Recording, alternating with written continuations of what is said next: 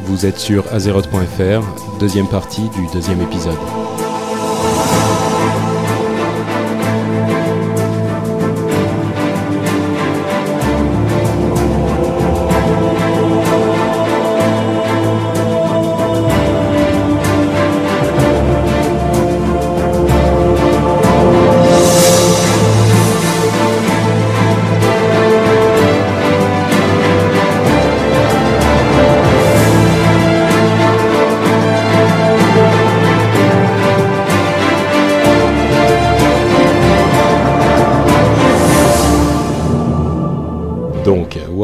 Pour les nuls. Une chose avant tout euh, par laquelle on commence, euh, on va commencer tous les mois, c'est le truc que j'aurais voulu savoir quand j'ai commencé, quand j'ai débuté, euh, quand j'ai commencé à jouer. Et pas que toi, hein, parce que je peux dire que pour cette astuce-là, j'ai encore des gens autour de moi qui sont en full T2 avec des parties de T3 et tout ce que tu veux et qui ne la connaissaient pas. Vrai Et euh, ouais, ne serait-ce que ça marche aussi au niveau de, de, de la récolte et de, de plein ouais, ouais, de fait, compétences. ouais. Mais ils ont pas joué à Diablo alors Et exactement. Ouais, Bon, Annonce-la parce que là on parle dans, ouais, on, on parle dans le vide. Euh, donc l'info en question, c'est euh, quand vous êtes en train de looter euh, un ennemi que vous venez de tuer, quand vous êtes en train de prendre son butin, si vous laissez appuyer sur Shift quand vous appuyez sur le bouton droit de la souris, Majuscule. euh, oui sur Shift, bon sur majuscule, et ben ça va tout looter d'un coup. C'est-à-dire que vous allez tout récupérer directement sans avoir à cliquer sur chacun des objets euh, qui sont sur le corps. C'est extrêmement pratique parce que ça accélère un petit peu le processus. Et en plus, donc comme le disait Aguilar, c'est un truc euh, qu'il faut savoir, c'est que ça marche pas uniquement sur les, sur mobs, sur les monstres, mais aussi sur les ressources de craft, donc les, les, les herbes ou les points de, de mine, les, les points de minerai. Euh, ça marche aussi La sur pêche, pour la pour la pêche. pour euh, enfin bon, donc pour toutes ces toutes ces actions qui vous qui nécessitent, qui ouvrent une fenêtre de butin, euh, si vous laissez appuyer sur sur majuscule en cliquant sur l'objet, vous allez le prendre automatiquement. Ça simplifie beaucoup les choses, ça, ça accélère le tout. Et euh, moi, si je l'avais su depuis le début, j'aurais gagné beaucoup de temps.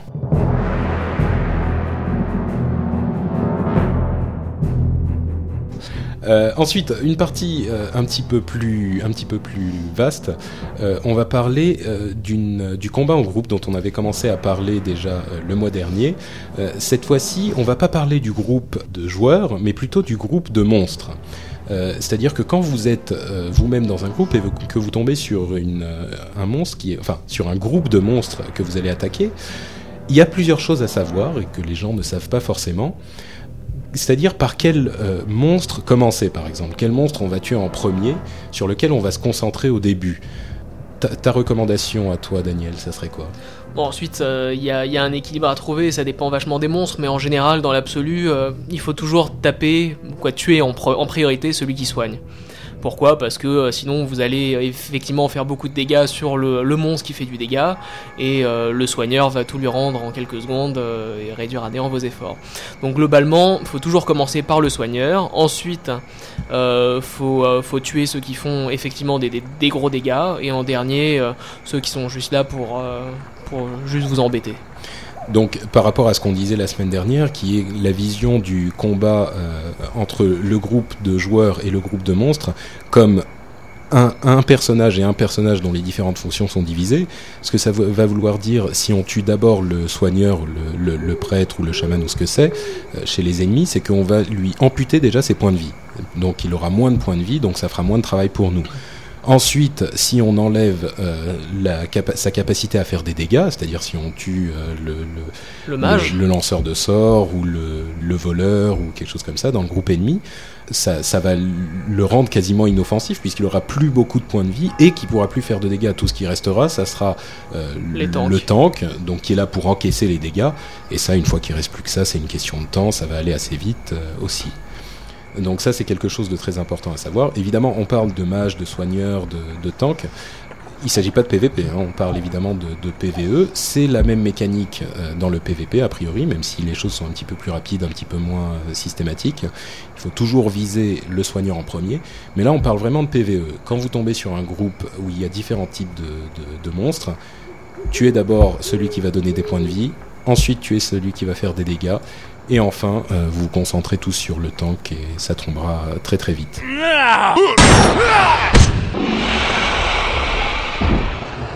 Une autre chose dont on va parler, c'est le concept d'agro que, les gens ne connaissent pas forcément quand, ils jouent en solo euh, longtemps.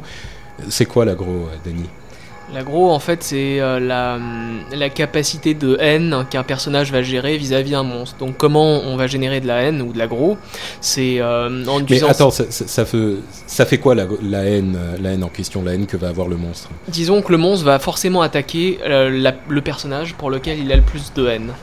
Ouais, euh, faut savoir aussi que l'agro, euh, ça veut dire, enfin, c'est c'est une sorte De diminutif d'agressivité.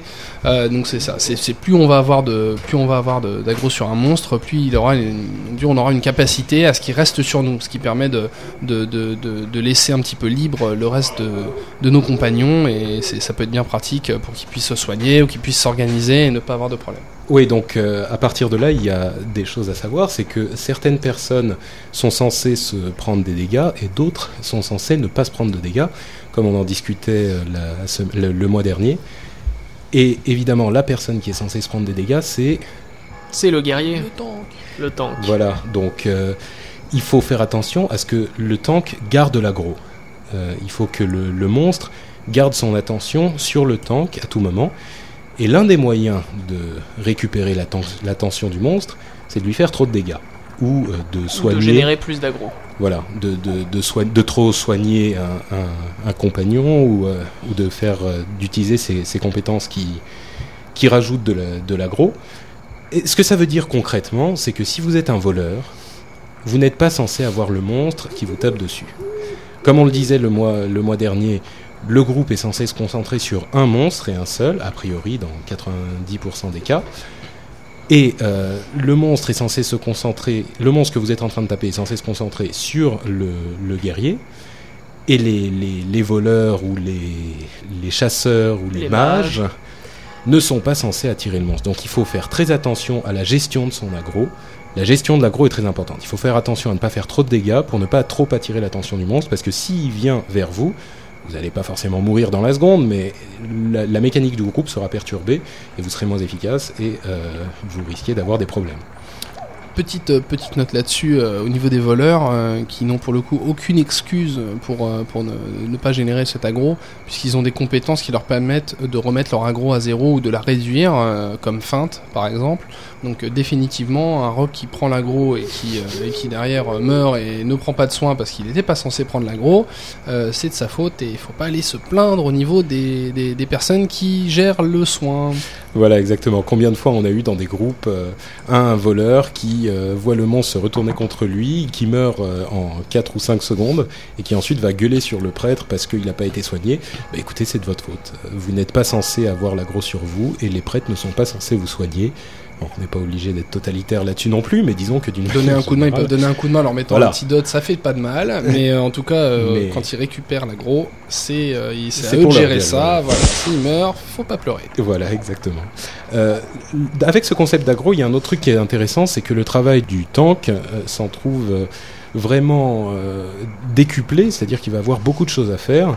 Euh, l'un des, l'une des choses importantes pour le tank, c'est de garder l'aggro de tous les monstres.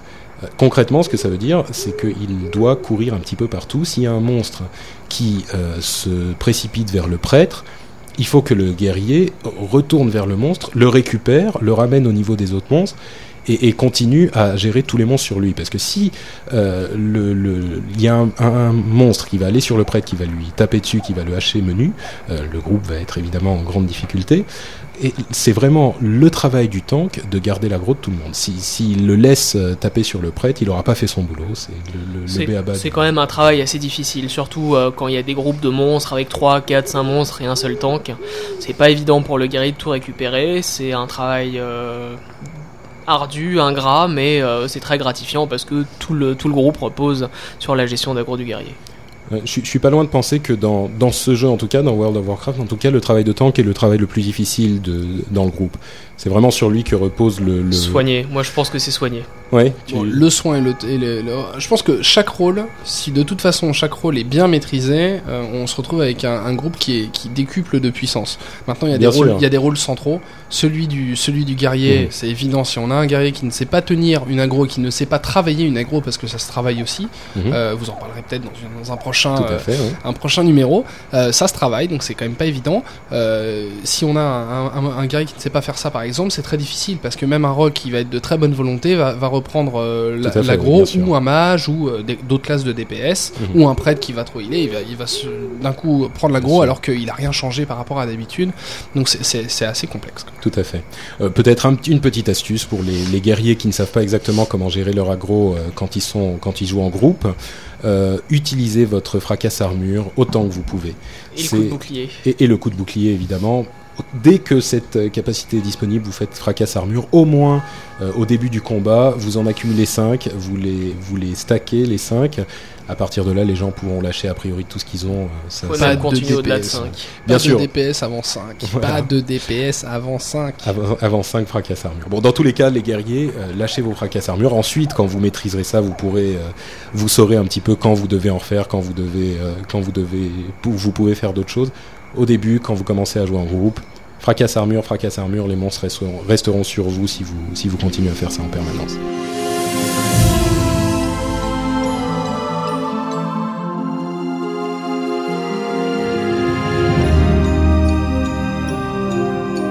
On enchaîne avec euh, notre petite partie sur l'histoire qui a, qui a pas mal plu euh, le mois dernier quand on parlait de Sargeras. Euh, donc on, on renouvelle l'expérience et je, je dis une petite, je fais une petite remarque par rapport aux gens qui m'ont envoyé des, des emails en me disant que je m'étais trompé sur la fin de l'histoire de Sargeras en me disant qu'il était mort, qu'il avait été tué par Aegwin, Aegwin, je sais même pas comment se Aegwin, prononce son nom, Aegwin. Bon, si j'étais extrêmement malhonnête, euh, j'essaierais de dire que c'est sa forme physique qui a été anéantie et que Sargeras se balade encore quelque part et que même euh, le, le- le fils euh, de Daegwin a été infesté par l'esprit de Sargeras, ce qui est tout à fait vrai d'ailleurs. Mais comme je suis bon joueur et que j'admets mes torts, je dirais que c'est vrai que j'ai omis le fait que Sargeras était mort et qu'effectivement il ne, il ne gérera pas, il ne mènera pas l'assaut de la Légion euh, ardente dans, dans l'extension. C'est pas lui qu'on va combattre évidemment. Euh, donc lui, il, il est mort, même si je pense qu'il risque de ressurgir un jour euh, sous une forme ou C'est une quand autre. même un dieu. Hein. Oui, donc euh, bon, c'est c'est même pas un dieu, c'est un, c'est un titan, Un donc euh, c'est au-dessus même des dieux, puisque euh, merci Daniel, puisqu'on arrive à la, la partie euh, suivante euh, de, de notre partie sur l'histoire. Euh, on va parler d'Azshara. Euh, vous me direz quel rapport avec les dieux pour ceux qui connaissent, et je vais vous dire qu'avant de parler d'Azshara, il faut parler euh, encore un petit peu des titans, euh, qui sont ces sortes de créatures du, début des, temps, du début des âges, qui, formaient les mondes dans lesquels ils voyageaient. Et quand ils sont arrivés sur la planète qu'on appelle désormais Azeroth, ils ont trouvé des dieux. Donc, ils ont trouvé des dieux absolument horribles et ignobles, les, dieux qu'on appelle donc les anciens dieux. Euh, mais toujours est-il que les, les titans, quand ils sont arrivés et qu'ils ont constaté euh, l'absolue ignominie des, des dieux qui étaient présents sur Azeroth, euh, eux qui n'aiment que l'ordre et, la, et les choses euh, bien en place, un petit peu comme moi qui suis maniaque, euh, ils se sont dit qu'ils allaient euh, faire un petit peu de ménage là-dedans. Ils ont enfermé les dieux au tréfonds de, de, de la planète, sous la Terre. Ils ont enchaîné et, euh, muselé. Ils ont débarrassé euh, Azeroth d'à peu près tous les élémentaires qu'ils pouvaient y trouver. Euh, il y en a encore quelques-uns qui traînent par-ci par-là, dont d'ailleurs l'un des gardiens de ces, de ces anciens dieux, euh, qui est Ragnaros, euh, qui est le, boss de, de Molten Core. Donc tous, ces, tous ces braves gens ont été réduits au silence. Et les titans ont, for- ont forgé le monde comme ils le voulaient, lever les montagnes, creuser les océans, etc. Euh, et ils ont euh, forgé un continent unique hein, euh, qui s'appelait Azeroth à ce moment. Et ils ont mis en son centre le puits d'éternité, qui était une source d'énergie magique quasi infinie.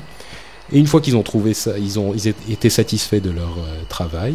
ils se, ils sont repris leur petit, leur petit quoi, vaisseau, je sais même pas comment ils voyagent. Ils se sont envolés dans l'espace comme ils le font depuis des millénaires et ils ont laissé Azeroth tranquille. Au bout de quelques milliers d'années, une race de créatures nocturnes a découvert ce puits d'éternité, donc cette source d'énergie, et a, commencé à l'étudier, à la, maîtriser. Cette race de créatures nocturnes était évidemment euh, les elfes de la nuit, qui s'appelaient... Comment ils s'appelaient euh, à l'époque? Daniel, tu saurais me dire ça? Je n'en ai pas la moindre idée. Et voilà, euh, évidemment, un mauvais point pour Daniel, c'était les Caldorés. les Caldorés, qui sont donc les ancêtres des elfes de la nuit et des, elfes d'aujourd'hui aussi, enfin des elfes de sang de l'extension, euh, ont commencé à travailler sur le, puits d'éternité, à en maîtriser la, puissance magique.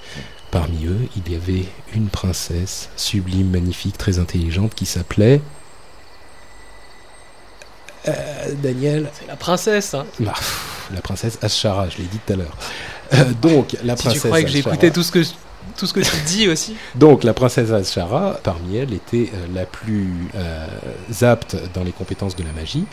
Et euh, elle a commencé à développer une sorte de caste au sein de cette, euh, de cette population des, des Caldorés, des elfes de la nuit, qui sont devenus euh, ce qu'on a appelé plus tard les bien-nés les highborn en anglais. Donc les bien-nés, c'était les gens qui étaient le plus versés dans ces arts magiques. Et au fur, ils, ont tellement exploité le, puits d'éternité qu'ils sont devenus, ils ont, ils sont devenus quasiment immortels. Et au fur et à mesure que le temps est passé, la, puissance leur puissance a augmenté et Ashara et ses bien-nés euh, sont devenus de plus en plus accros à, la puissance magique. Il y a une sorte d'accoutumance qui s'est développée et qui a commencé à les, à les pervertir un petit peu. Donc ils étaient... Euh, euh Ashara ne faisait plus confiance qu'à ses bien-nés, qui eux-mêmes étaient complètement accrochés à la puissance du puits d'éternité. Et la, puissance de, ce, de cette source d'énergie a commencé à attirer a attiré un, personnage bien sombre et bien horrible dont on a parlé avant. Danny regarde sa feuille et il n'y trouvera pas le nom, qui est euh... Sargeras, évidemment, celui dont on oh parlait le mois dernier. Et Mais il est mort mais ah, ça c'est bien avant sa mort. Euh, ah. la mort est, est arrivée euh, beaucoup plus tard, euh, après cette histoire avec Ashara.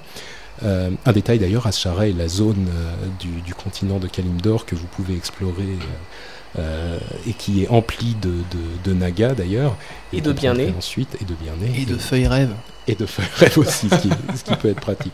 Donc, euh, le, le, le, tout à fait horrible Sargeras a été attiré par cette source d'énergie, a commencé à susurrer des, des mots corrupteurs à l'oreille d'Ashara et qui a, qui a essayé d'utiliser l'énergie du puits d'éternité pour euh, ouvrir un portail entre la dimension d'Azeroth et euh, la dimension dans laquelle vivaient euh, les démons du, de, Sargeras, dans le néant distordu.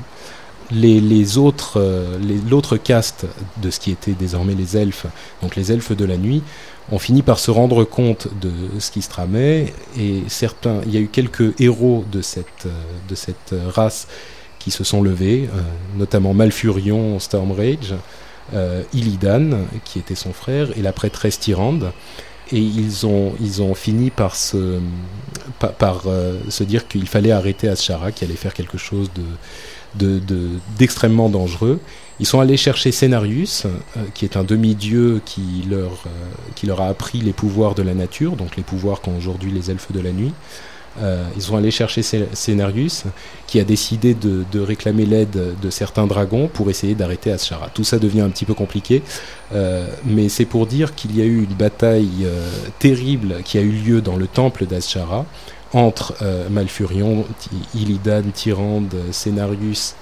Tout ça pour dire que Ashara commence à invoquer Sargeras et ses démons débarquent Malfurion, Illidan, Tyrande et tous, tous leurs amis qui euh, commencent à, qui essayent de l'arrêter. À ce moment, le, rituel d'invocation de Sargeras était en cours. L'ombre de Sargeras commence à se profiler sur le puits d'éternité et tout part euh, en sucette, comme on disait à l'époque, euh, d'Ashara.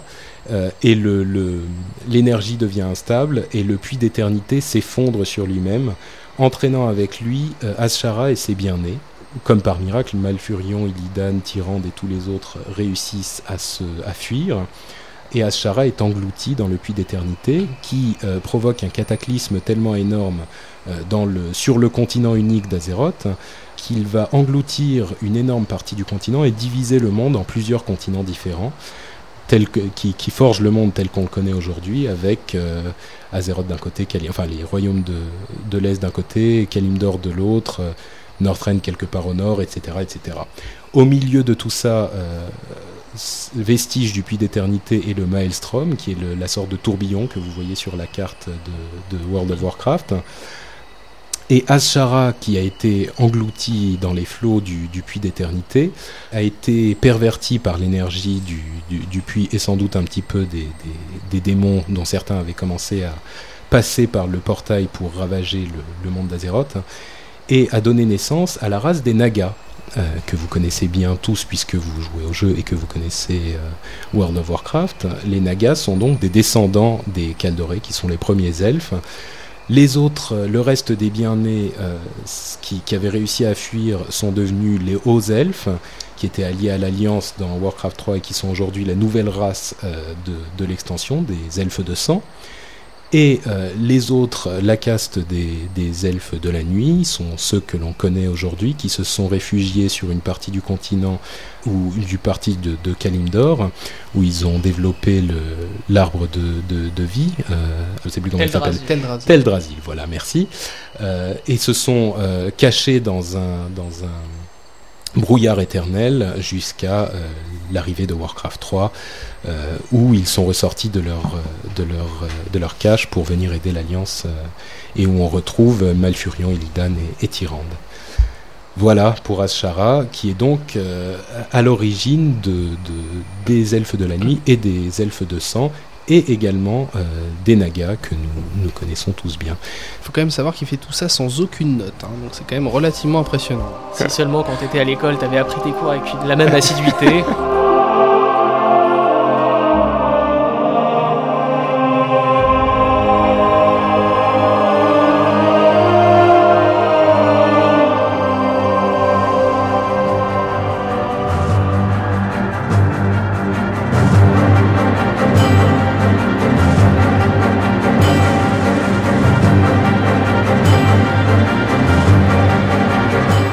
Warcraft pour les pros, euh, notre partie sur euh, le jeu haut niveau, les raids et toutes ces choses-là. La partie qui tout dur, comme Voilà, exactement. Kiki tout dur. qui est- KKTD c'est- pour, euh, ouais, pour les techniciens.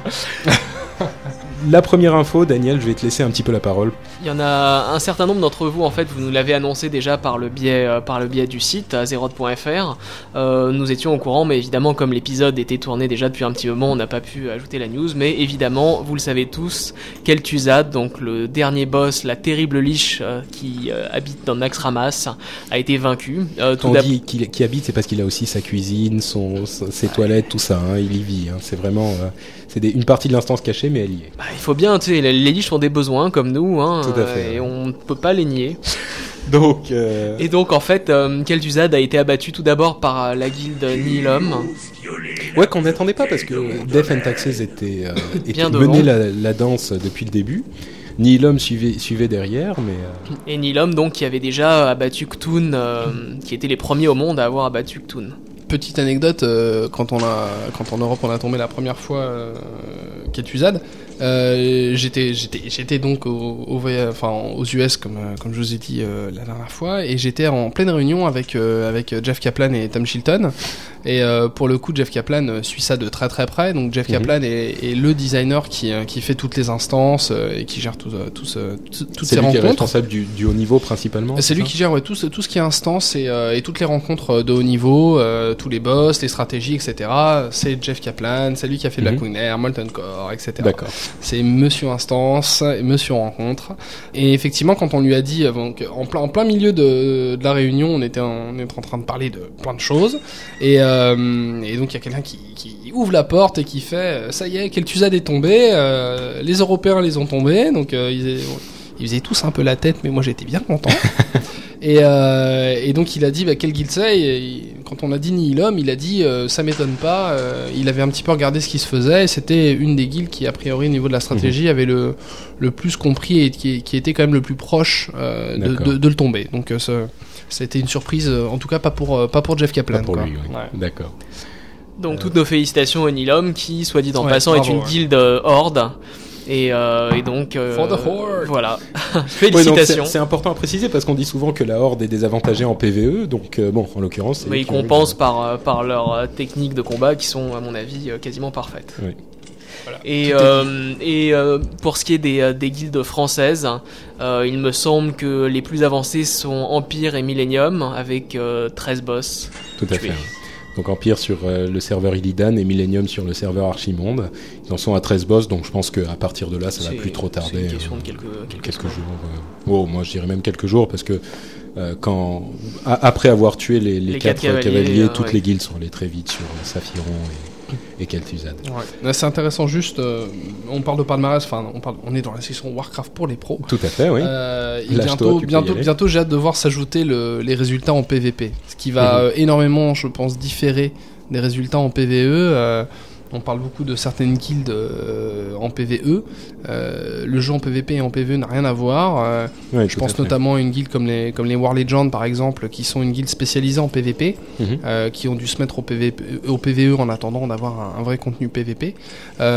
Donc, par exemple, c'est ce, ce type de guilde dont on va parler, à mon avis, énormément dans les, après la sortie de Burning Crusade, dont on en- dont on n'entend pas parler pour le moment. Donc, j'ai hâte de voir un petit peu le, Oui. le revirement de situation par rapport à certaines guildes très connues et qui euh, peut-être vont pas avoir les mêmes résultats en PVP. Euh, et il faut savoir qu'en Europe, euh, on aime bien comparer le, le territoire américain et le territoire européen. Euh, le- les, les Américains sont beaucoup plus axés sur le PVE et en Europe, on est beaucoup plus axé sur le PVP. Ça se voit notamment sur le nombre de royaumes qu'on peut avoir. Les Européens sont bien plus axés PVP. Donc, Ok. euh, il va y avoir pas mal de, de changements au niveau de la notoriété. Et Ouais. Dieu sait que, que, que tous ces, ces guildes aiment ça parce qu'au final, ils se battent pour la notoriété. hein, c'est- on veut être les premiers. Oui, quand, il y aura quand du a, battu Kel'Thuzad, je sais que les gens de Death and Taxes étaient un petit peu furieux, mais bon, ça peut se comprendre. Euh, une dernière note sur euh, Kel'Thuzad. Euh, la tu me disais, Dany, qu'il y a une guilde allemande qui l'a battu aussi? Une guilde allemande qui euh, l'a battu euh, le, euh, donc il y a, il y a- il y a très très peu de temps, c'est Addicted. Euh, donc félicitations à nos amis allemands et on espère euh, voir Kel'Thuzad mourir sur un serveur français. Qui peut le dire en allemand? Euh, on, va, on va te laisser cet honneur Ah, mais non, je, bah, je attends, parle un pas anglais. community manager euh, Ah, écoute, européen, européen. International, donc anglais et français. Voilà, ça- On, on a aussi, avec la mort de, de Kel'Thuzad, on a aussi euh, une info sur, euh, enfin plus qu'une info même, euh, Ashbringer qui a été looté. Ashbringer, c'est quoi exactement? Euh, c'était censé être l'épée légendaire qu'il y avait dans des euh, que des gens ont réussi à trouver, euh, j'imagine, en disséquant le programme euh, de World of Warcraft. Dans la bêta, hein, c'était. Dans la a- bêta, ouais, il y a très très longtemps. Et donc maintenant, l'arme a été intégrée en elle-même en tant qu'arme épique dans euh, Naxxramas, mais Ouais, ce qu'il c'est une faut- arme maudite. Arme légendaire. Ouais, Pour l'instant, elle est juste épique. Ouais, Ouais. pour- ouais, ouais. Mais non, mais ce qu'il faut dire quand même, c'est que c'était une, épée absolument légendaire avant même sa sortie, puisque tout le Voilà. monde en parlait, tout le monde disait qu'elle allait sortir. Mais euh, il y a un truc que je trouve exceptionnel avec cette arme, c'est que euh, est maudite et elle te parle Ouais, euh, directement à, ton personnage et je trouve ça, je trouve ça fantastique. Quoi. Je trouve ça juste une Mais chose extrêmement quoi injuste. dit bonjour, est-ce que Genre, tu peux me faire du café ou Je l'ai je l'ai fait en anglais, mais c'est équivalent de tu les tous. Justement, c'est assez prenant. Ça, leur sang. ça, ça rappelle un petit peu euh, le, le côté de l'anneau, euh, le côté, euh, C'est ça, Ouais, ouais. un voilà, petit peu. le ouais. côté perverti de, De l'anneau l'objet qu'on a. euh, c'est je trouve Anneaux. ça c'est génial. Ouais. Ouais, je voudrais juste dire une, euh, une chose à propos de, de d'Ashbringer, c'est que ça donne lieu à l'une des scènes cinématiques les plus euh, sublimes que j'ai vues de, de- dans le jeu jusqu'à maintenant. Euh, c'est une scène, bon, très très peu de gens le feront euh, effectivement, donc on peut quand même le raconter, c'est pas c'est pas un drame. Donc c'est Reason, la guilde Reason qui l'a looté, euh, qu'il a eu, et ça continue la quête dans euh, le monastère écarlate, et ça demande aux porteurs d'Ashbringer d'aller dans le monastère écarlate. Ce qu'il faut savoir, c'est que Ashbringer, euh, c'est l'épée du, du père, du maître actuel de la, le- de De la, la croisade. de la croisade écarlate. Donc son fils l'a assassiné au moment où il se, allait se battre euh, contre Kel'Thuzad, si je ne m'abuse, en tout cas dans Naxxramas. Et il le porteur de l'épée prend l'aura du père du maître de la croisade écarlate, et au moment où rentre dans le monastère, tous les monstres qui normalement vous ont, enfin, vous ont tous attaqué quand vous étiez dans le monastère euh, sentent l'aura et s'agenouillent devant vous.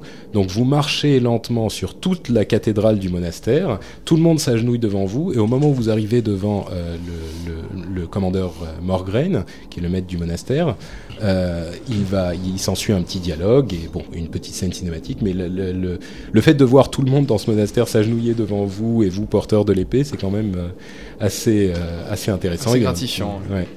Il y a un petit cliffhanger à la fin, une petite surprise qu'on va peut-être pas bah dévoiler. non, faut pas la révéler. Voir, vraiment. vous irez voir vous-même et nous on va prendre une petite pause puisque notre pizza arrive enfin. Pizza Et, et on reviendra après avec la suite.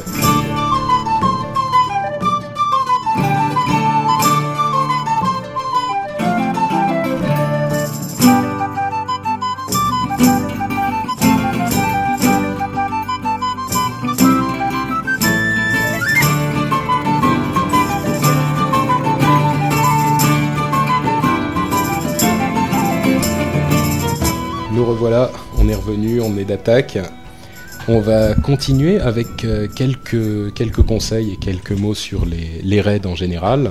Euh, un petit mot rapide pour euh, parler un petit peu des, raids et de l'aspect inatteignable qu'ils ont pour les joueurs casual.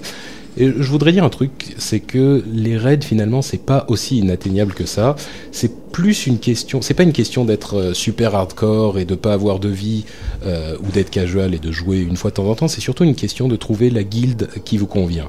Euh, Il y a des guildes qui vont faire des raids tous les soirs et qui vont re- requérir une présence à tous les à toutes les sorties. Il y a des guildes qui sont plus plus cool, plus détendues. Euh, moi, la guilde dans laquelle euh, je joue principalement et que je salue, euh, salut les gars, euh, merci bien de, de m'accueillir parmi vous. C'est une guilde beaucoup plus casual qui va pas forcément vous demander d'être là à tous les coups, qui va pas vous demander de faire un respect pour être exactement comme il faut. Si vous n'êtes pas là pendant deux semaines, et ben vous n'êtes pas là et quand vous êtes revenu, si vous si vous inscrivez pour le raid, vous êtes là et vous avez le droit au loot. Comme tout le monde, et c'est pas des gens qui vont faire euh, des raids tous les soirs, mais euh, une fois de temps en temps, ils vont, ils vont se réunir, ils vont organiser une technique, et euh, on arrive quand même à, certains résultats parce que on a, on a réussi à abattre Akar, donc le boss de, de Zul'Gurub. On a fait, on a fait Onyxia et récemment on a fait aussi Ragnaros, donc le boss de Molten Core, qui commence à devenir un petit peu sérieux quand même. Donc c'est pas impossible, c'est juste une question de s'intégrer au groupe qui vous convient. Euh, et, il en existe. Hein. C'est pas vrai qu'il faut absolument avoir euh, une, habitude de jeu infernale. C'est pas du tout le cas. Hein. Il suffit de trouver les gens qui qui vont qui vont à votre style de jeu. Euh, C'est vraiment un rapport entre, entre, entre souhait personnel, objectif personnel et objectif commun. Il faut arriver parfois aussi à se raisonner, à se dire que, euh, contrairement à la personne qu'on a vue euh, à Orgrimmar en train ou peu importe où, euh, avec son superbe set euh, T3, euh, tout flamboyant, etc. euh, on- on- il faut arriver à se modérer, à se dire qu'est-ce que qu'est-ce que je viens chercher dans le jeu, rechercher ses attentes, ses objectifs et essayer de trouver une guilde qui peut y répondre et aussi tout simplement une ambiance parce que le, le MMO avant d'être une une course à l'optimisation, c'est avant tout une rencontre avec des gens qui sont euh, plus ou moins à l'autre bout du monde et, euh, et qui euh, et qui tout simplement vont vous permettre de passer des bonnes soirées. Quelque chose à dire là-dessus Eh bah écoute, de vois. mon côté, je suis, euh, je suis tout à fait d'accord avec vous en fait. La guilde dans laquelle, euh, avec laquelle je raid, quoi, le, le groupe de guildes parce qu'on forme une alliance. Disons qu'on est devenu un peu plus hardcore avec le temps parce que euh, il faut délimiter euh, des règles et des jours Bah, et des disons heures, que mais, la, mais la nature de la guilde peut changer. ensuite. la nature de la guilde peut changer. Mais disons que euh, on accepte dans notre aide toute personne qui fait partie de cette alliance, même si elle vient une fois tous les 36 du mois, c'est pas un Ouais. problème. Tout à fait. Et le tout, c'est de passer euh, un bon moment, qu'il y ait une bonne ambiance et, d'avancer de la même manière que tout le monde. Disons que de, les guildes dans dans dont on fait partie, euh, Daniel et moi, euh, et beaucoup de gens d'ailleurs, c'est des guildes où l'IRL, donc le in real life, donc la vie réelle, qui n'est pas Warcraft, va toujours primer. C'est, je pense, la seule différence avec les guildes de, gros, euh, de, gros hardcore, les, gros raiders, euh, c'est à, partir du moment où on établit cette règle-là, on se dit, euh, si on a un truc qui survient un jour où on était censé aller en raid, eh ben personne va vous en tenir rigueur et vous avez une euh, quelque chose à faire, une obligation familiale, ou même une tout à coup des gens qui vous invitent à boire un verre le soir où vous deviez raider, bah tant pis, les gars le feront, feront le raid sans vous et ils seront 35 au lieu d'être 39 et ça sera pas dramatique. À partir du moment où les choses sont bien établies dès le début et vous avez trouvé une guilde qui vous convient dans ce sens-là, vous pourrez voir ce contenu au niveau. Et sur cette constatation plutôt positive, on va passer au conseil de raid de Daniel qui va nous dire eh bah écoutez, moi aujourd'hui je vais vous parler euh, des règles de loot. Euh, pourquoi? Parce que même dans les euh, dans les guildes disons les plus les plus soft, hein, quand vous partez en raid, jusqu'aux guildes les plus hardcore, les loots c'est forcément ce qui va vous poser des problèmes. Pourquoi? Parce que les gens ont certaines attentes vis-à-vis du raid, ils veulent des loots, ils veulent être KKTD comme on dit. Il y en a c'est pas forcément le cas pour tous les raids, mais disons qu'une grande partie des gens quand même aura cette attente. Et euh, c'est pour ça qu'à mon avis, pour éviter d'un côté les déceptions, les prises de tête ou alors les euh, répartitions de loot qui durent pendant un quart d'heure à chaque fois, euh, c'est pour ça que moi je vous conseille d'avoir des, règles de loot extrêmement claires, bien expliquées sur un forum et en utilisant l'un des divers systèmes existants. L'un des plus connus c'est le DKP qui, qui est en fait une sorte de, de système qui attribue des points aux gens qui sont présents, qui ont participé au sorties, qui ont fait du farm pour fournir des potions, etc. Et ensuite euh, qui permet de dépenser ces points attribués pour acheter les objets euh, qui tombent. Il y a aussi le Suicide Kings qui est euh, très populaire chez les guildes un peu moins hardcore. C'est en gros une liste qui va tourner selon les, gens qui sont présents et qui va permettre à la personne qui est tout en haut de la liste de récupérer l'objet d'avoir la priorité et d'avoir la priorité disons du choix et qui va ensuite une fois qu'elle aura récupéré l'objet passera en fin de liste etc d'enfer. Tazdingo et, et, une autre euh, une autre petite remarque, euh, je voudrais remercier publiquement le, le type qui s'occupe des des raids dans notre guilde parce qu'il a pris une bande de de, Jeff de Non, c'est pas lui. ah bon zut. non, je parle vraiment du, du, du raid leader dans notre guilde euh, qui, s'occupe de nous, euh, qui s'occupe de gérer tous les raids et de nous, Il a une patience infinie parce que dans les dans les raids, il y a toujours des gens pour crier partout, pour parler, alors qu'il essaye d'expliquer un truc, pour partir euh, dans tous les sens et, et il réussit à organiser tout ça et il a réussi à nous amener jusqu'à Ragnaros, jusqu'à la défaite de Ragnaros.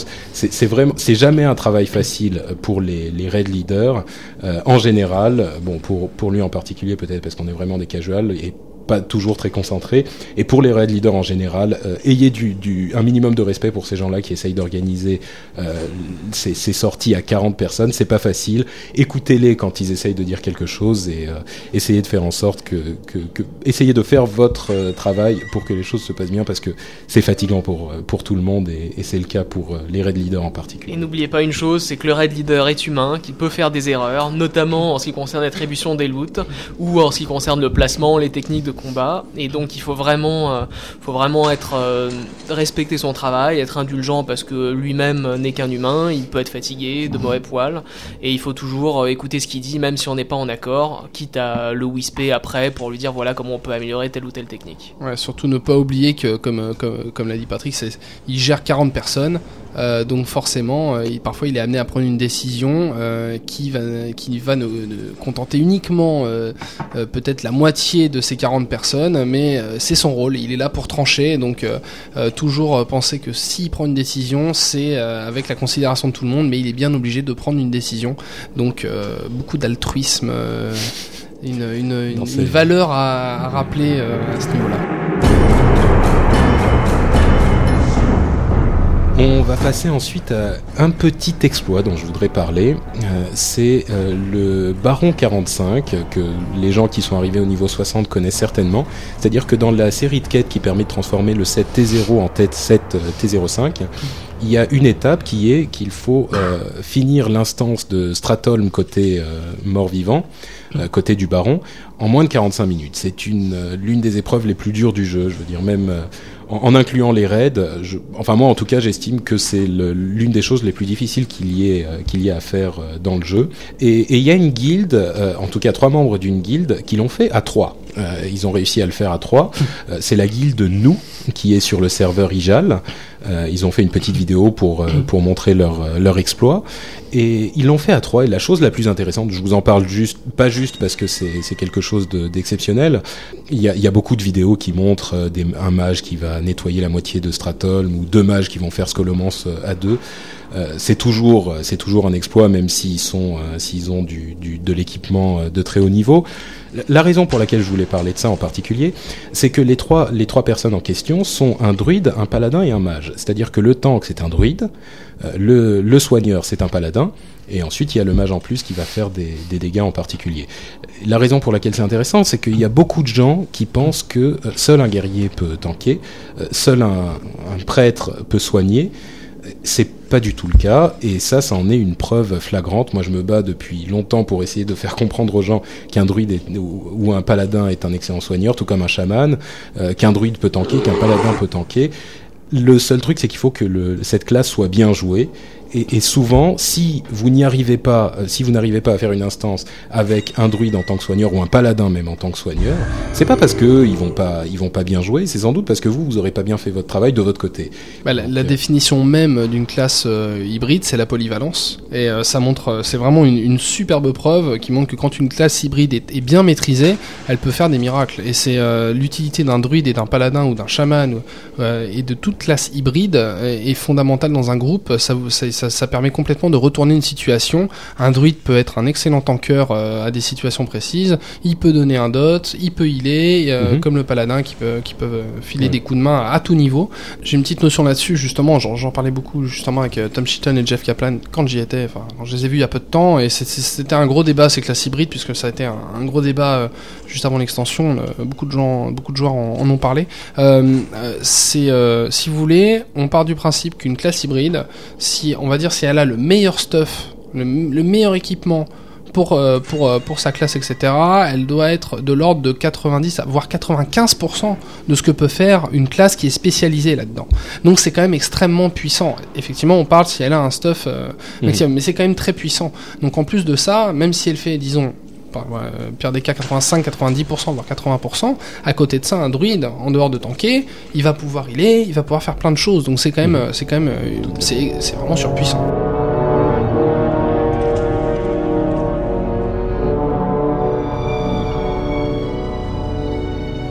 La supplique du mois. On a quelques petites choses à vous, à vous demander. On vous supplie de faire euh, certaines choses comme le, mois dernier. Euh, moi, ce que je voudrais vous demander, il est il m'est arrivé plus d'une fois de tomber sur euh, un, druide, par exemple, euh, qui, qui, est dans le groupe euh, pour soigner. Et on arrive, on, fait une instance où on fait quelque chose en groupe, et il y a quelqu'un qui meurt. Malheureusement, l'un des membres du groupe meurt, et là on se dit bon bah pas de problème, le druide va pouvoir le ressusciter. Donc on se retourne tous vers le druide, attendant sa résurrection. Et là, il nous annonce euh, à peine penaud qu'il euh, a oublié de prendre des graines. Euh, là, c'est la consternation dans le groupe. il a oublié d'avoir ses composants, c'est inimaginable ayez toujours avec vous vos composants, que ce soit votre poudre arcanique, vos bougies pour un prêtre, vos graines pour un druide. Euh, ayez vos composants avec vous. Si vous ne les avez pas, c'est que vous ne jouez pas bien, tout simplement. Vous vous faites pas ce que vous êtes censé faire. Et en plus, moi, je voudrais rajouter que de toute façon, vous pouvez en acheter plus que, euh, que nécessaire. C'est des objets qui vous resteront et vous en servirez forcément. Donc, ce n'est pas gâché, ce n'est pas de l'argent dépensé inutilement. Ouais, aussi tout là le tout le rôle du leader dans un groupe, euh, même si c'est le leadership est pas tout à fait même au niveau du raid, au niveau d'un groupe à 5. Mais par contre, euh, rappeler ce genre de choses, on passe, on est en groupe, on passe dans une ville qui n'a pas réparé, euh, qui a bien, tout le monde a bien pris ses composants. C'est voilà le genre de petit, euh, petite astuce à, à, répéter bêtement, même si après on va vous dire mais ah, c'est bon, ça suffit. c'est arrivé à tout le monde d'arriver et de faire son boulet, comme on le dit en MMO. Exactement. Daniel, un petit, une petite supplique toi aussi? Eh ben, moi, ma, ma, supplique, elle est très simple. Hein. elle concerne les guerriers. Je vais vous demander à tous les guerriers de tanker avec un bouclier. C'est quand même une évidence, hein. il faut le. Eh ben, pas forcément. Il y a beaucoup, beaucoup de guerriers qui aiment bien tanker avec des armes à deux mains ou alors avec euh, deux armes, avec euh, deux armes, une dans chaque main. Euh, et, et franchement, il faut pas le faire. Pourquoi? Tout simplement parce que le rôle du guerrier, c'est d'encaisser des dégâts, c'est pas d'en faire. Là, on vous renvoie à ce qu'on disait dans le, dans, le premier épisode, dans le premier épisode, même sur le rôle du tank. Et donc, pour garder l'aggro des mobs tout en, en, comment dire, en prenant le minimum de dégâts, il faut tanker avec un bouclier. Avec le bouclier, vous allez générer plus d'aggro que si vous vous battez avec une arme à deux mains ou avec deux armes à une main, disons à un niveau d'armes relativement équivalent évidemment, tout simplement parce que la, posture défensive est faite pour générer le maximum d'aggro. Et évidemment, comme vous avez un bouclier et que vous êtes en posture défensive, vous prenez moins de dégâts, donc le prêtre dépense moins sa mana pour vous soigner, peut un peu mieux gérer les soins pour les autres membres du groupe, et le groupe en lui-même peut se concentrer sur le DPS.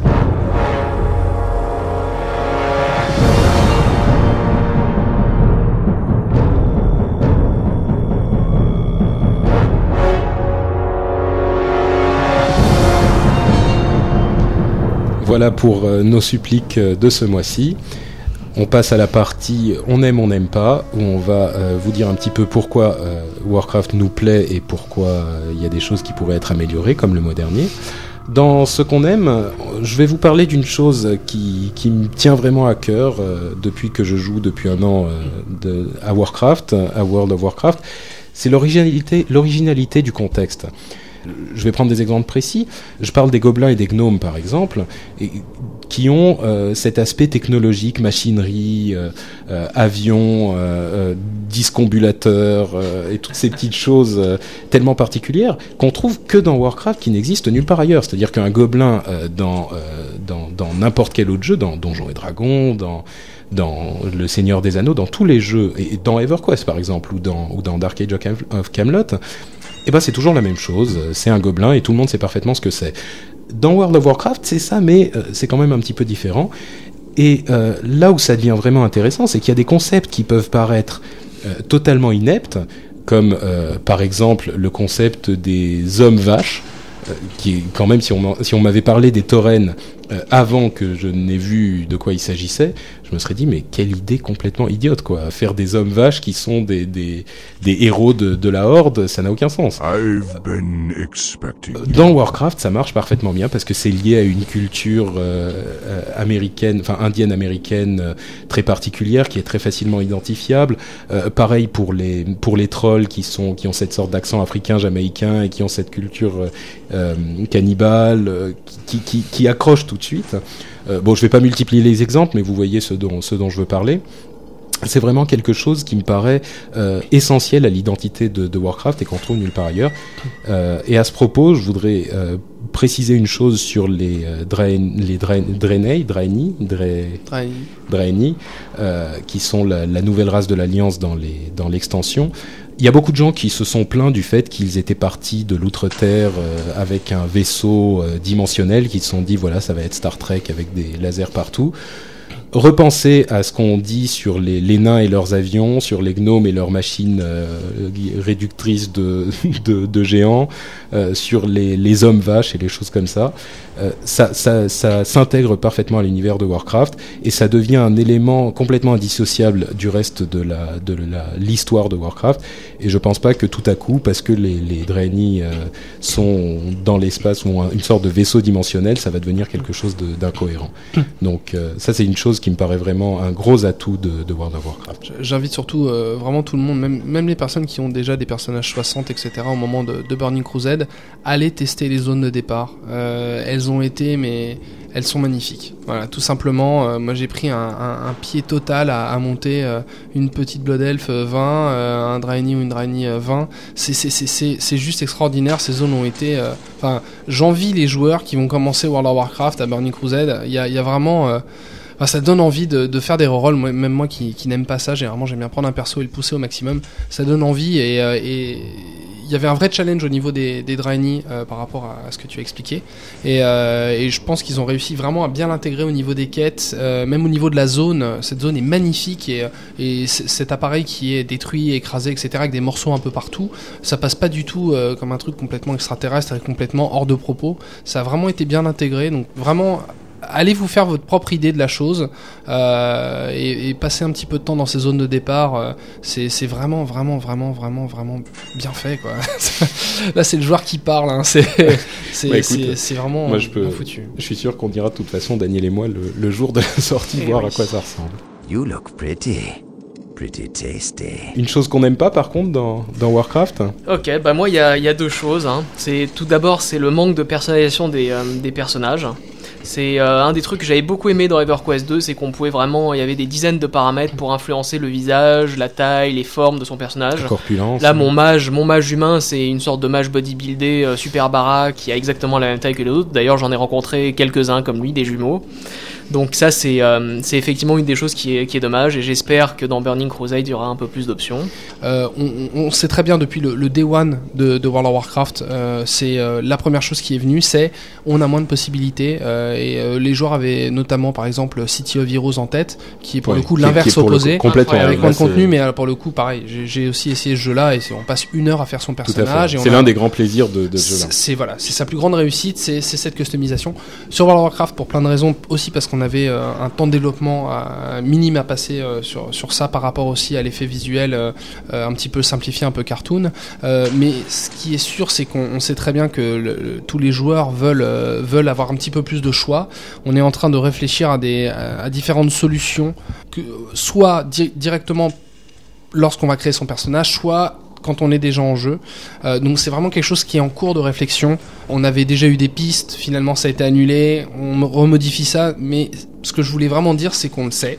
D'accord. On est au courant et euh, c'est ça fait partie de la de la to-do list. Voilà. D'accord. Bah écoute, c'est une bonne euh, nouvelle ça. Pour Burning Crusade, très honnêtement, euh, à la sortie, etc. Je je pense pas que parce qu'il y a vraiment vraiment d'autres choses à avoir en priorité. Au niveau voilà exactement. C'est une question de priorité et mais par la suite, ça va faire partie des éléments des éléments importants euh, sur lesquels on, a envie de travailler et on sait que toute la communauté a envie d'un petit peu plus de customisation.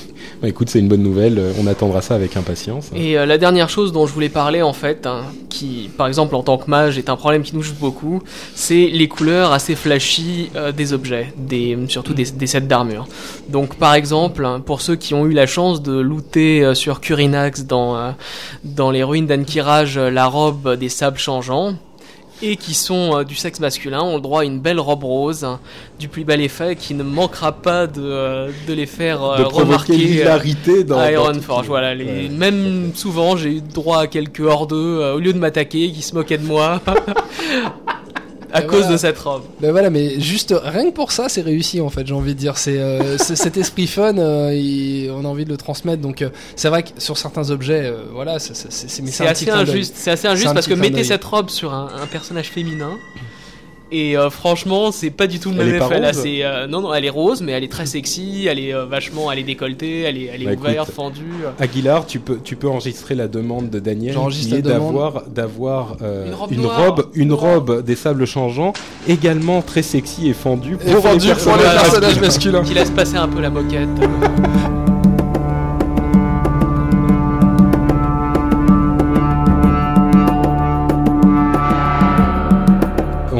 Passer à euh, la partie, la dernière partie, donc la partie euh, fourre-tout, où on met un petit peu tout ce qu'on a, tout ce qui ne va pas ailleurs. Alors, le courrier des auditeurs. On a eu beaucoup de courriers en fait, ça, revient à quelque chose dont je parlais, euh, dont je parlais au début du podcast, c'est-à-dire le nombre d'auditeurs qu'on a eu qui était un petit peu inattendu. Euh, et on va prendre un petit peu de temps pour répondre à certains d'entre vous. Alors, la, première chose, c'est le mail d'Ercos, qui, qui, nous a envoyé notre premier email, qui nous a fait très très plaisir.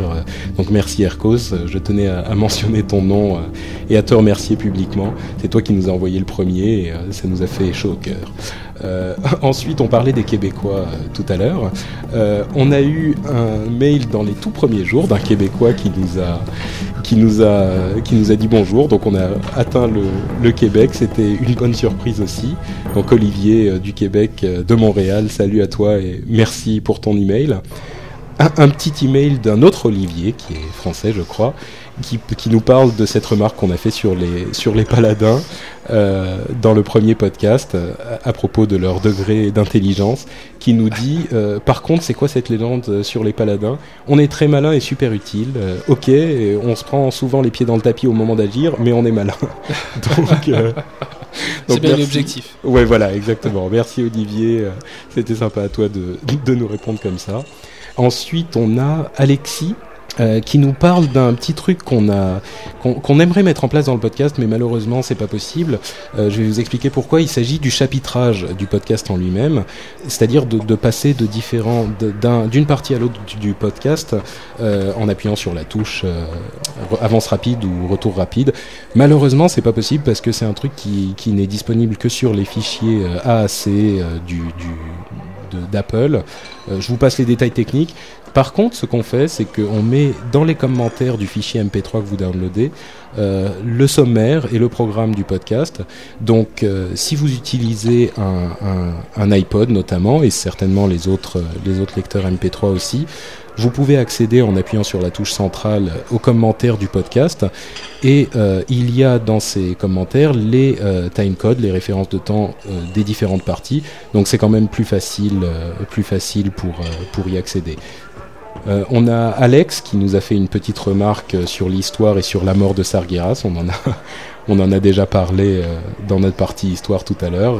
mais merci Alex pour cette petite remarque. On, est content quand vous nous donnez des, petites critiques constructives comme ça aussi. Florian qui nous a fait remarquer que on dit Nefarius au lieu de Nefarian. oui et non en fait pour répondre à cette remarque, euh, Nefarius, c'est la forme humaine de euh, Nefarian, Nefarian qui est le boss de fin euh, du repère de l'aile noire. Donc effectivement, c'est Victor Nefarius et Nefarian, c'est pas l'un ou l'autre. Pour la prononciation de, de Tréante, Triante, Trent, la, prononciation officielle. Bah, C'est juste que tu, tu, tu, le prononçais presque en anglais en fait, c'est pour ça, c'est Trent. Donc tu, tu, fait, tu nous l'as fait en français, en D'accord, donc en français, très je pense que ça ira.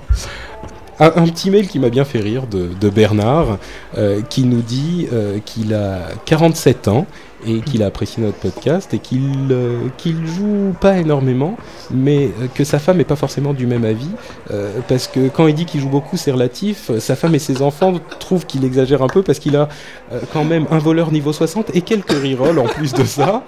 Donc effectivement, les choses sont les choses sont, Mais ne t'inquiète pas, Bernard, nous compatissons avec toi et on n'est pas dans la même situation exactement, mais nous savons ce que c'est que de manquer de temps pour jouer. Courage, Bernard. Déjà, je trouve que tu te débrouilles pas mal. Ouais, déjà, bien évidemment, la priorité est à la femme et aux enfants. Hein. mais t'es fou, arrête, faut pas dire ça.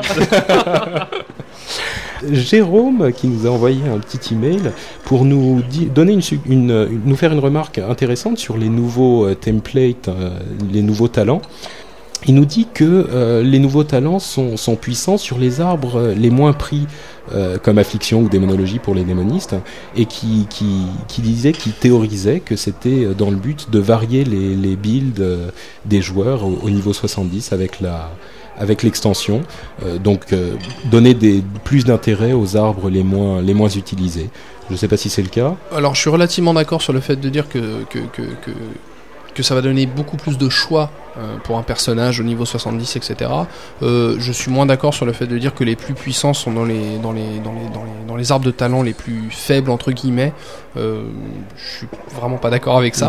Mais par contre, sur le fait que, que, ça va donner effectivement beaucoup plus de choix et donc euh, des personnages complètement différents et beaucoup moins de, de build de type, on va dire, mhm. oui, ça c'était vraiment l'objectif. D'accord, bon, effectivement, donc théorie intéressante de Jérôme, merci. Euh, on va finir avec deux petits messages personnels. Euh, Leslie qui nous a laissé un commentaire à laquelle je dis euh, oui, oui, c'est bien moi. et un jeune homme qui nous a envoyé un email en nous disant qu'il s'appelle Kevin. qui s'appelle véritablement Kevin, c'est son prénom, et, et qu'il subit les foudres de tous les tous les joueurs de la terre qui qui traite les mauvais joueurs, enfin les joueurs qui maîtrisent pas bien leur classe de Kevin. Euh, bah écoute Kevin, on est de tout cœur avec toi. Ça me rappelle une petite anecdote. Euh, j'allais chez, chez, un ami et, euh, effectivement apparemment il y avait quelques joueurs de World of Warcraft. C'était évidemment pas le, but de la soirée et donc il, me présente à tous ces gens et la première personne qui me présente c'est effectivement Kevin et, et, donc il était adorable ce, ce jeune garçon mais il jouait paladin en plus. Donc à ce, moment... le pauvre. À, ce moment-là, il était, ça dit, je le vois encore, c'est devenu un ami, mais, mais, mais c'est vrai que sur le moment, là, j'ai explosé de rire. Voilà, c'était plus fort que moi.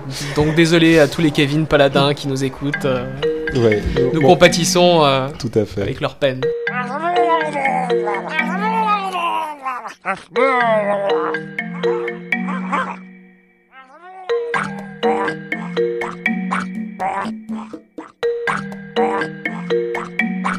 On passe ensuite à la partie concours euh, sur euh, le, concours du mois dernier qui était Marcel, le murloc français, le murloc francophone. Euh, on annonce donc le gagnant qui s'appelle Benoît et qui nous a envoyé une très jolie carte postale de Marcel en face de la Tour Eiffel.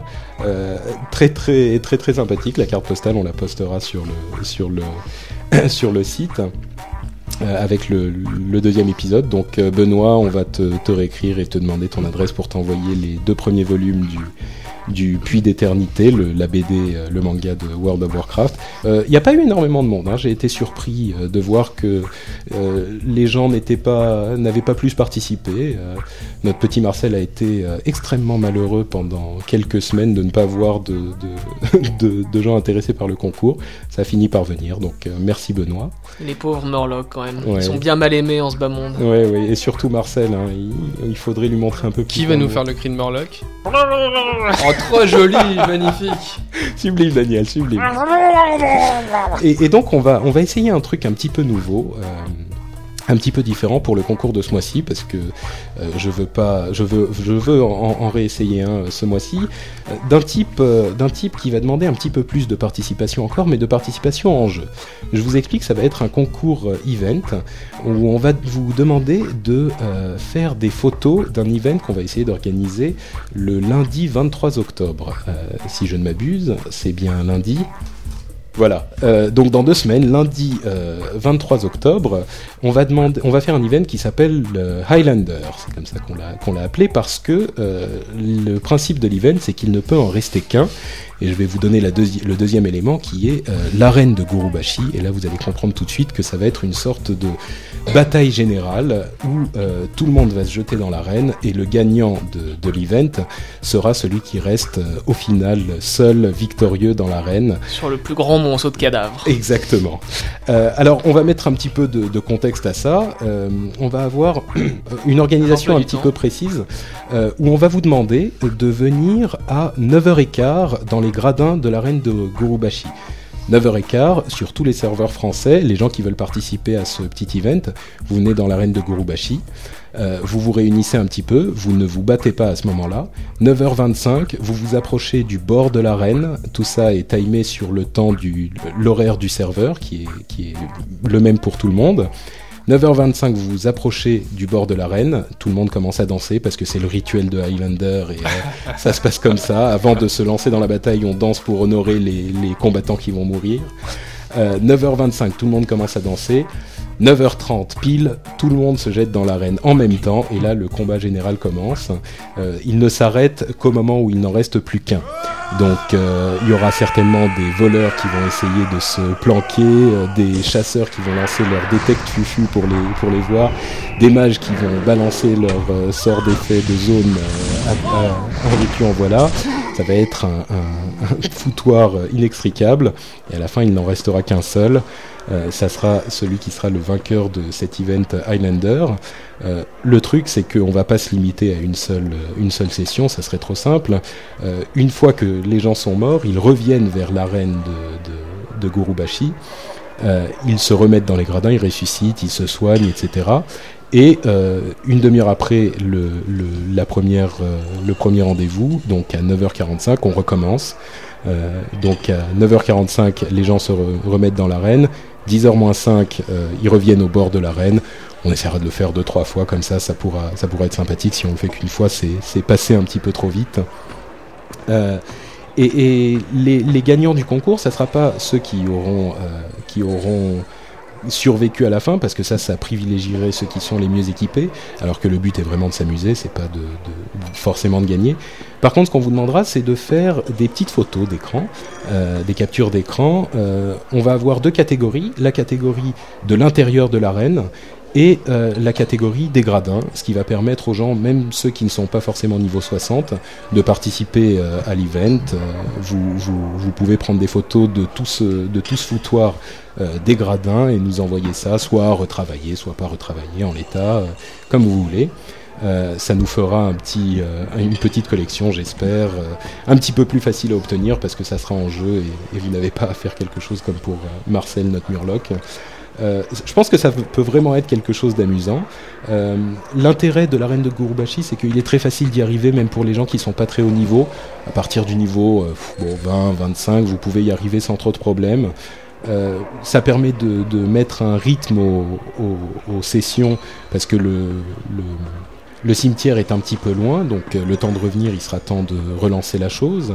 Bref, ça, a beaucoup d'avantages, mais évidemment, on ne peut pas lancer ça euh, tout seul parce que même si vous êtes nombreux à nous écouter, on va avoir besoin de votre coopération. Si vous pensez que c'est une bonne idée, je pense qu'on peut vraiment tous s'amuser ensemble. Euh, allez sur votre forum de, sur votre forum de royaume, parlez-en. Allez sur vos forums de guildes, parlez-en aussi. Euh, essayez de réserver votre votre lundi 23 si vous voulez y participer. Normalement, le lundi c'est pas un jour de raid, donc euh, ça devrait ça devrait pas impacter votre calendrier de raid trop. Euh, donc parlez-en sur votre serveur de, sur votre forum de guilde. On aura d'ici quelques jours euh, un petit flyer qui sera mis en ligne pour, euh, pour vous en parler très simplement. Vous pourrez faire un lien à ce, flyer. voilà, donc si, si, on réussit à organiser ça, si on est 10, 15 par serveur à, à, participer à cet event, je pense que ça pourrait être vraiment sympa sachant que ça vous donnera aussi l'occasion de taper sur les gens de votre propre faction, puisque généralement le PVP c'est Horde contre Alliance et Alliance contre Horde. Là vous pourrez taper sur tout le monde, ça sera un gros défouloir. Et, puis les gagnants du concours de screenshot, euh, donc il y aura la catégorie dans le dans l'arène et la catégorie dans les gradins, comme je le disais. Euh, on, vous fera gagner sans doute un truc en rapport avec le jeu de cartes, euh, le jeu de cartes de WoW qui sort très bientôt.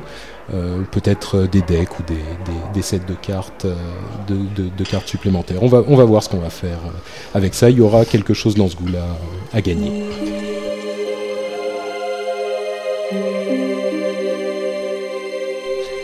Et eh ben voilà, on va passer à la, notre toute dernière, toute dernière section parce que le podcast s'allonge vraiment. Euh, notre petit cadeau bonus. J'imagine que maintenant, à la date du sortie du podcast, tout le monde a entendu parler de, de l'épisode de South Park, euh, l'épisode mélangé avec euh, entre South Park et Warcraft. Est-ce que... Kenny Exactement. Bastard tu l'as vu euh, Bien sûr, ouais, bien sûr, bien sûr. Ce qui est, ce qui est, ce qui est très très amusant, c'est que bah, on le savait à l'avance. Ils avaient, ils avaient été faire un tour euh, à Blizzard US. Euh, ils avaient vu les locaux et y a, la plupart des locaux sont très très ressemblants, voire identiques à, à ce que bah, au, vrai. Donc Mike Morheim, qui est notre grand président, est non seulement fidèle d'un point de vue graphique, c'est-à-dire avec les petites pattes blanches, etc., mais en plus au niveau de, de de, vraiment de la manière qu'il a de réagir euh, quand il dit mais comment ça se fait qu'il y a des il y a, un vilain monsieur qui tue tous les jours en jeu mais c'est pas possible faut faire quelque chose.